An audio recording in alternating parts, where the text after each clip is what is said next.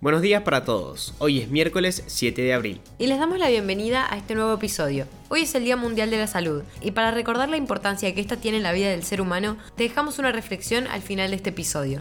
Mi nombre es Manuel Carrasco. Y yo soy Jazmín Gutiérrez. Y esto es Primera Parada, un podcast de Publius Crew.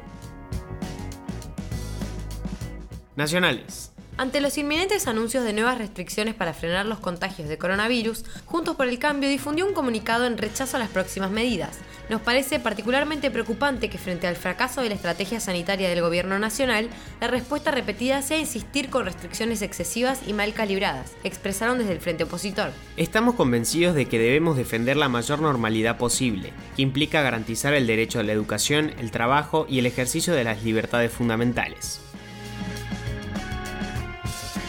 Argentina superó los 20.000 casos de coronavirus en un día, récord desde que comenzó la pandemia. La provincia de Buenos Aires fue el distrito con más casos reportados. De esta manera, el país se encuentra en el decimotercer lugar en el ranking global de naciones con más infectados. Falabella, la empresa de tiendas departamentales, se acerca a completar su larga y agónica salida de la Argentina. Hoy, la firma informó a sus empleados que cerrará sus últimas tres sucursales, la del Shopping Unicenter, la de la calle Florida y la de Rosario. Continuará en el país con venta online. Empleaban a unas 500 personas aproximadamente. Alivio fiscal para las empresas. El gobierno modificará el impuesto a las ganancias y serán menos las que estarán en la escala más alta. Un encuentro en jefatura de gabinete entre Santiago Cafiero, el ministro de Economía Martín Guzmán y el presidente de la Cámara de Diputados, Sergio Massa, lo terminó de definir y en el nuevo esquema solo el 10% de las empresas pagará el 35%.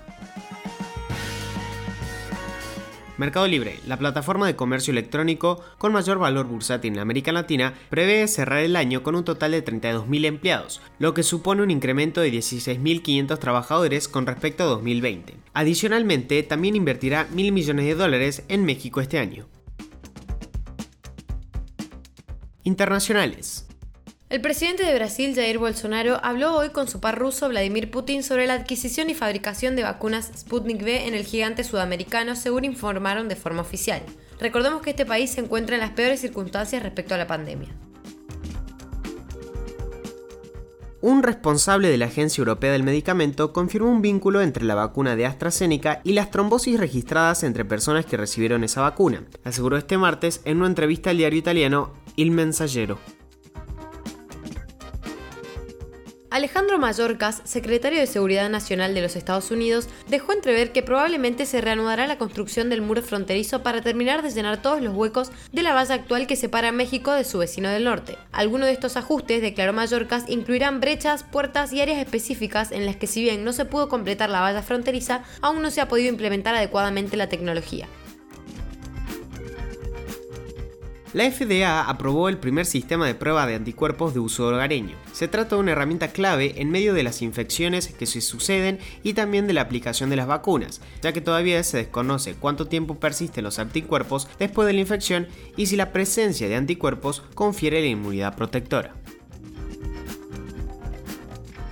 El presidente ruso Vladimir Putin, de 68 años, firmó este lunes la ley que le permite presentarse a dos nuevos mandatos presidenciales de seis años, abriendo la puerta a su continuidad en el Kremlin hasta 2036. Tras llegar al poder en el año 2000, Putin eliminó en dos décadas toda la competencia política real, poniendo límites a la oposición y a los medios de comunicación independientes. Siempre se negó a hablar de su sucesión. Yahoo Respuestas dejará de funcionar el 4 de mayo, según anunció oficialmente la compañía. De este modo, se despide un clásico que supo tener su pico de popularidad entre su lanzamiento en 2005 y hasta 2010. Los nostálgicos quizás recuerden las insólitas respuestas que se pueden encontrar en este foro. Este 7 de marzo se conmemora el Día Mundial de la Salud, palabra que desde la llegada del COVID a nuestras vidas escuchamos muy a menudo, pero que por el contrario de lo que uno esperaría, nos hemos apartado de su significado de manera peligrosa. Durante este año hemos vuelto a caer en el error de reducir a la salud a una mera cuestión física, dejando de lado la verdadera dimensión de lo que implica ser sano e incluso de lo que significa ser humano. Desde la edad antigua, pasando por los grandes filósofos griegos a los pueblos semitas, el hombre siempre fue más que un cuerpo y que un pedazo de carne siempre nos hemos visto como una dualidad de factores, de un cuerpo y un alma, de lo que siento y de lo que pienso. Solo basta con preguntarle a alguien quién sos para comprobar que casi instintivamente todo ser humano se va a describir a sí mismo como algo más que factores meramente biológicos. Aunque no hemos podido comprobar la existencia de un alma, la neurociencia cada día nos advierte más sobre la relevancia de lo que sentimos y pensamos y cómo afecta nuestra salud.